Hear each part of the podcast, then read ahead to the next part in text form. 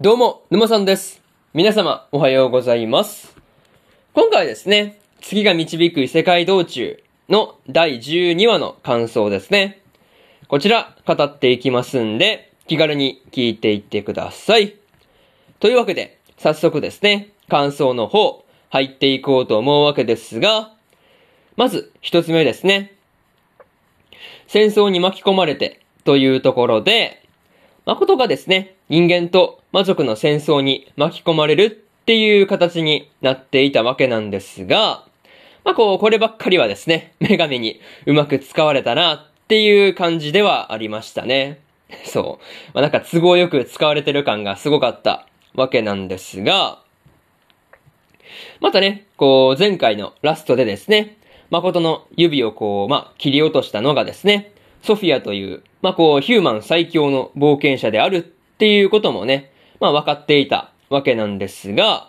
まあ、結構ね、誠でも全力を出さないと、三剣ともども、まあ、こう、まあ、なんていうかね、一気に決着をつけられなかったというかね、まあ、そういうことを考えると、まあ、結構強敵だったなっていう感じではありましたね。そう。まあ、しかもね、結構装備も特殊っぽい感じがありましたからね。なんかそういうところが本当に、まあ強そうだなっていう感じが、あありましたね。まあ戦いの前にですね、まあこう女神の加護を打ち消すようなことをね、まあこうされていたわけなんですが、まあそもそも誠はですね、女神の加護を、まあ言うほど受けてないからね、そう言うほど受けてないから、まあ、まあなんていうかね、全く効果がないっていうところに関してもですね、なかなか面白かったなというところではありましたね。まあ、とはいえですね、まあ、そんなヒューマン最強の冒険者と、まあ、ジョイリュウがですね、どうして魔族側について、まあ、ヒューマンと戦っているのかっていうところで、何かこう理由がありそうな感じだったんですが、そこが結構気になる、気になるところではあるという話ですね。まあそういうところで、まず一つ目の感想である、戦争に巻き込まれてというところ終わっておきます。でですね、次、二つ目の感想に入っていくんですが、戦いが終わってというところで、誠がですね、無事に戦いが終わって悪に戻った後ですね、いろんなことが進んでいたわけなんですが、まあ、こう、無事にね、靴の葉紹介の店がですね、開いていたというところですね。結構そこが一番重要そうというか、まあなんかそういう感じがありましたね。まあ店の従業員としてはですね、まあ森鬼のアクアとエリスの二人とか、エルダードワーフのベレンとかがですね、まあいたわけなんですが、基本的にね、こう、アジンを従業員として雇っているっていう感じだったんですよね。そう。まあでもね、こう、まあそれが珍しいんだっていうところがですね、まあすごい、こう、実際に視察に来ていたパトリックの、まあこう、まあ話というか、言動というかね、まあそういうところから伝わってくるところではありましたね。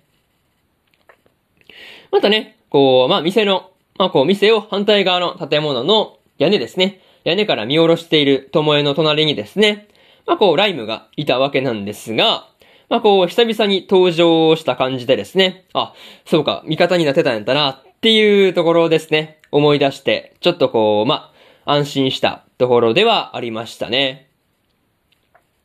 他にもですね、ともえの新しい分身体の小萌えですね。まあ、こう、小萌えが登場したりとか、まあ、こう、まあ、森鬼をですね、鍛え上げて、まあ、こう、悪ランキングにもね、いずれは参加させるっていう話だったりとか、まあ、こう、誠のやってることとかですね。まあ、こう、まあ、徐々に、まあ、いろんな面で軌道に乗り始めてるというかね。なんかそういうところが伝わってきてよかったなという感じでした。そういうところで、二つ目の感想である、戦いが終わって、というところ、終わっておきます。でですね、次、三つ目の感想に入っていくんですが、いろいろなことがあって、というところで、誠がですね、エマの出会い、エマとのですね、エマとの出会いから全部が始まったっていうことをね、思い出したりしていたわけなんですが、まあ、こう、それを思うとですね、エマと最初に出会っていなければですね、どうなっていたんだろうっていう風なことを思ったりしましたね。そう。なんか確かにそう考えてみればすごい、今との出会いから冒険が全部始まってますからね。なんかそういうところが、なんかすごいこう感慨深いものがありましたね。まあ実際ね、そっから友江やミオをですね、従者に加えたりとか、まあこうエルダードワーフとかハイランドオークをですね、アクーに移住させたりとか、なんかもうその辺の話がすごい、もうすでにね、懐かしく感じられる話ではありましたね。そう。なんかそういうところがすごい懐かしく感じたんですが、あとはね、こう、そこからの、まあ、こう、まあ、そこからのこう、トアたちの救出からですね、レンブラント紹介絡みの事件とかがですね、まあ、こうあったっていうところとかね、なんかそういうところも思い出したりして、すごい、こう、しみじみとしたところではありましたね。またね、こう、ラストで、誠がですね、一句読んでいい感じに締めようとしていたのに、まあ、こう、ともえとみおがですね、喧嘩を始めた上にですね、まあ、それをどうやって止めるのかっていうところで、式も、まあ式もですね、頭を抱えているっていうところがね、まあ、見ていて面白かったなというところで、三つ目の感想である、いろいろなことがあって、というところ終わっておきます。でですね、最後にというパートに入っていくんですが、まあ、今回で誠がですね、人間と魔族の戦争について、いろいろとですね、知ることになっていたわけなんですが、まあ、こう、ソフィアやミツルギがですね、どうして魔族側についたのかっていう話とか、まあ、他の二人の勇者についてもですね、まあ、気になるところではあるという話ですね。またね、その辺の話に関しては、多分第2期で語られることになりそうなんで、まあ、すごいね、その辺を楽しみにしておきたいところではありますね。あとはね、こう、誠と四季がですね、実際に行こうとしていた学園都市ですね。まあ、これがどんな都市なのかっていうところで、まあ、早くね、アニメでも見てみたいなっていうところですね。まあ、とりあえずね、第2期がいつ放送になるのかっていうところで、続報を楽しみにしておきたいという感じですね。まあそういうところで、今回の月が導く異世界道中の第12話の感想ですね。こちら終わっておきます。でですね、今までにも第1話から第11話の感想はですね、それぞれ過去の放送で語ってますんで、よかったら過去の放送もですね、合わせて聞いてみてくださいという話と、今日はね、他にも2本更新しておりまして、死神坊ちゃんと黒メイドの第12話の感想と、